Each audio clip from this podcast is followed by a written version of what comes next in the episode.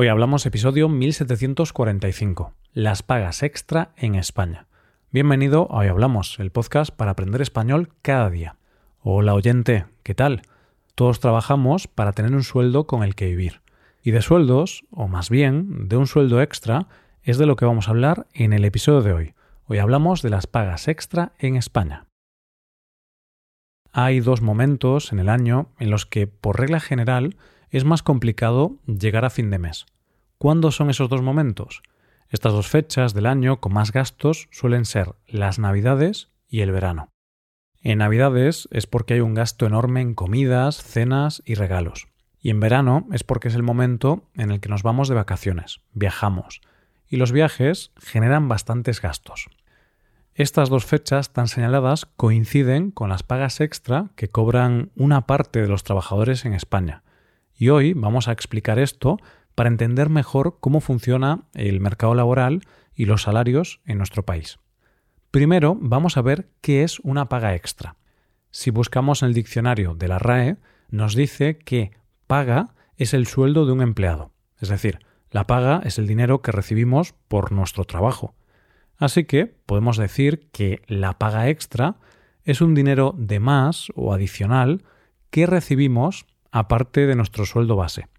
Y estamos en lo cierto, porque una definición de las pagas extra es esta remuneraciones adicionales a las que tienen derecho todos los trabajadores españoles por cuenta ajena. Estas pagas extra no son un regalo ni nada parecido, es un derecho de los trabajadores y en realidad es el resultado de dividir el sueldo anual entre 14 en lugar de entre 12.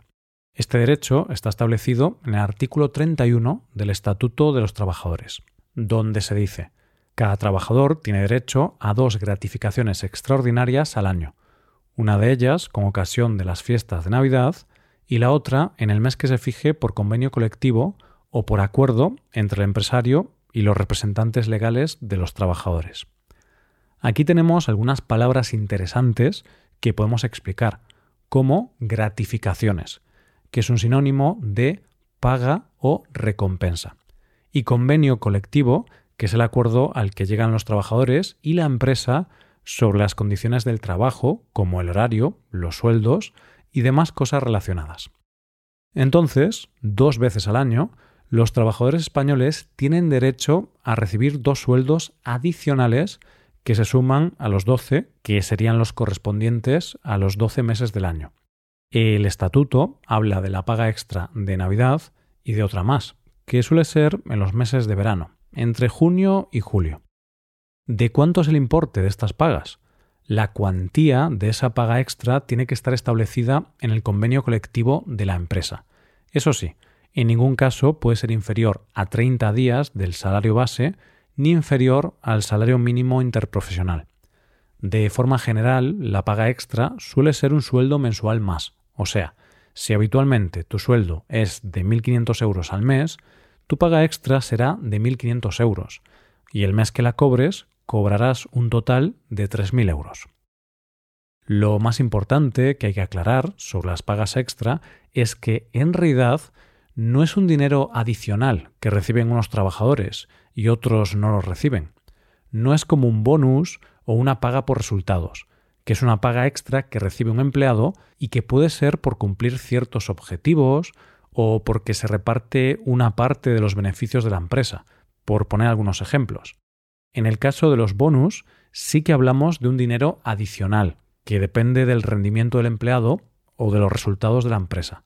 En cambio, cuando hablamos de las pagas extra, la realidad es que simplemente lo que se hace es dividir el sueldo anual de un trabajador entre 14. Y así se da como resultado los 12 sueldos mensuales habituales más las dos pagas extra. De hecho, algunos trabajadores reciben su sueldo anual en 12 pagas y otros en 14, pero eso no influye en su sueldo anual.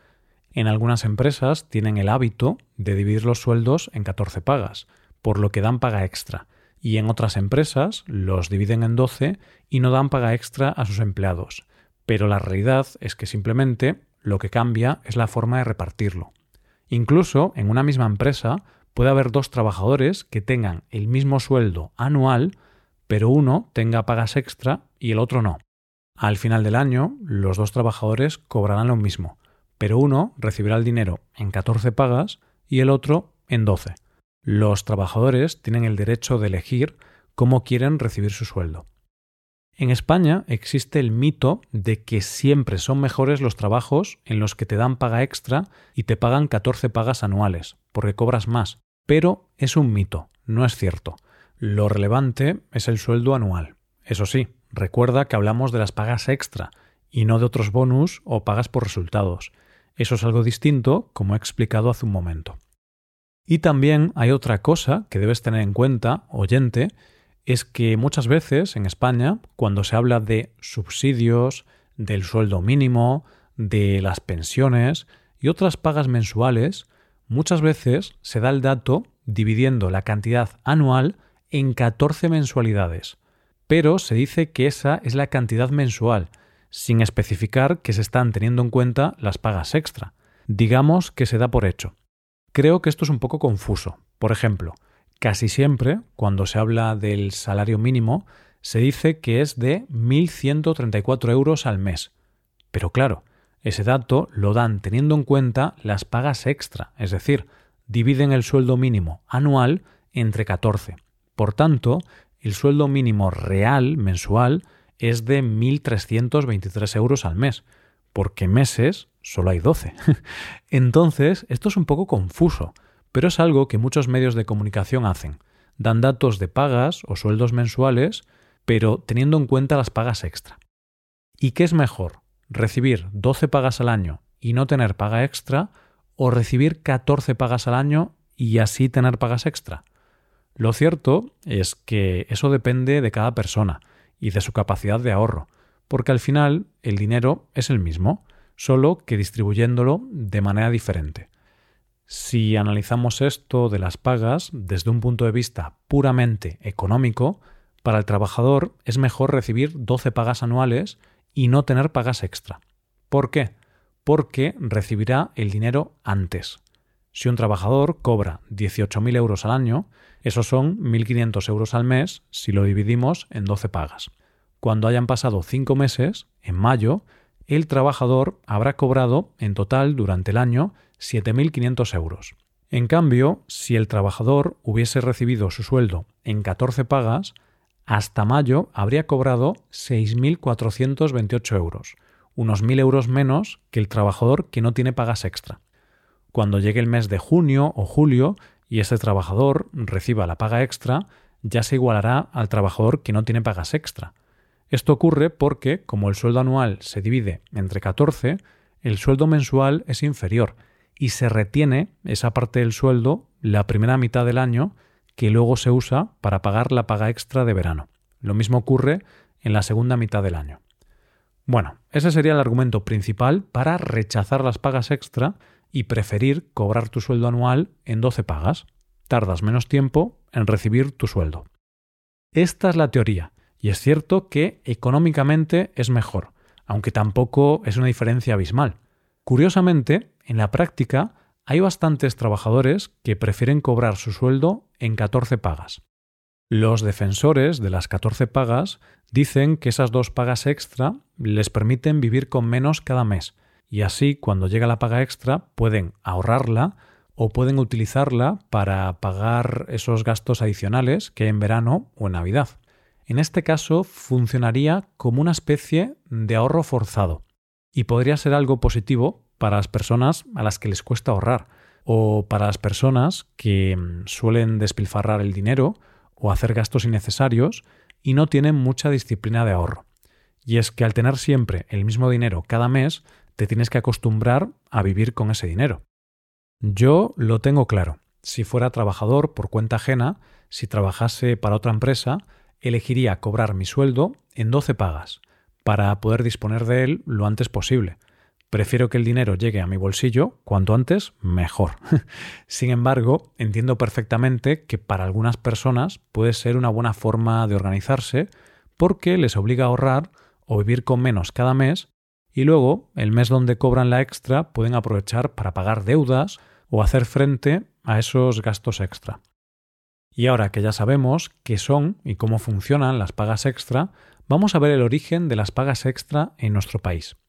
Para ello nos tenemos que ir a los años de la posguerra.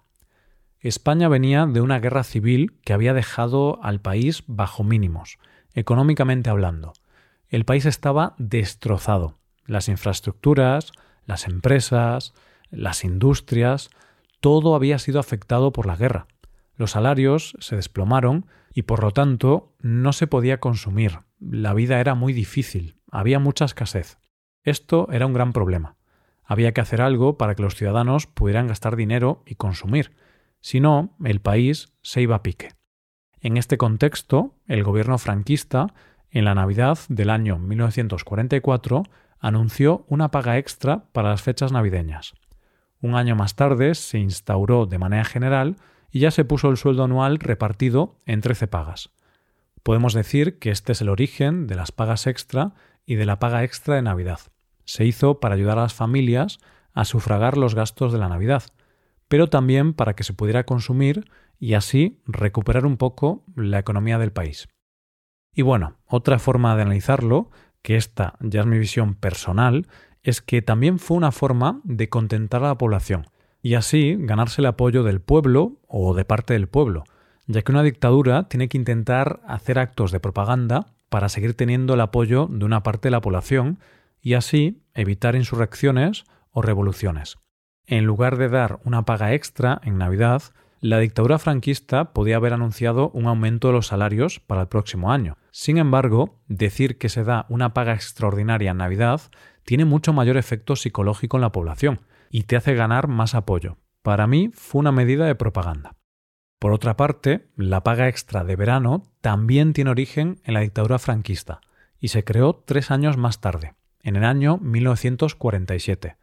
Se hizo en una fecha concreta, el 18 de julio. De hecho, se la llamó la paga del 18 de julio. ¿Por qué esta fecha? Para conmemorar el golpe de Estado del 18 de julio de 1936, el intento de golpe de Estado en el que una parte del ejército español se sublevó contra el gobierno y que dio inicio a la guerra civil. Además, en esa época, el 18 de julio se celebraba también la fiesta de exaltación del trabajo. El franquismo quería que los trabajadores celebraran esta fecha y por lo tanto establecieron este día para recibir otra paga extra. Una vez más, una medida de propaganda política. De esta forma, estas dos pagas quedaron instauradas para siempre, y es muy curioso que esto ha quedado en la sociedad española y el mercado laboral, y los sueldos todavía tienen esta forma de organización. Me pregunto, si el golpe de Estado hubiese sido en marzo, ¿tendríamos ahora una paga extra en marzo en lugar de en verano? No lo sé, la verdad. Y por este motivo, actualmente, todos los trabajadores en España tienen derecho por ley a dos retribuciones más a lo largo del año. Pueden recibir su sueldo anual en 14 pagas en lugar de en 12. Así que, en verano o Navidad, es posible que en España escuches a la gente diciendo cosas como menos mal que este mes cobro la extra, o menos mal que este mes tengo paga doble, o menos mal que cobro la extraordinaria. Sin duda, es la paga más deseada por muchos. Hasta aquí el episodio de hoy y ya sabes, si te gusta este podcast y te gusta el trabajo diario que realizamos, tu colaboración sería de gran ayuda. Para colaborar con este podcast puedes hacerte suscriptor premium. Los suscriptores premium pueden hacer a la transcripción y ejercicios y explicaciones. Hazte suscriptor premium en hoyhablamos.com. Muchas gracias por escucharnos. Nos vemos en el episodio de mañana. Pasa un buen día. Hasta mañana.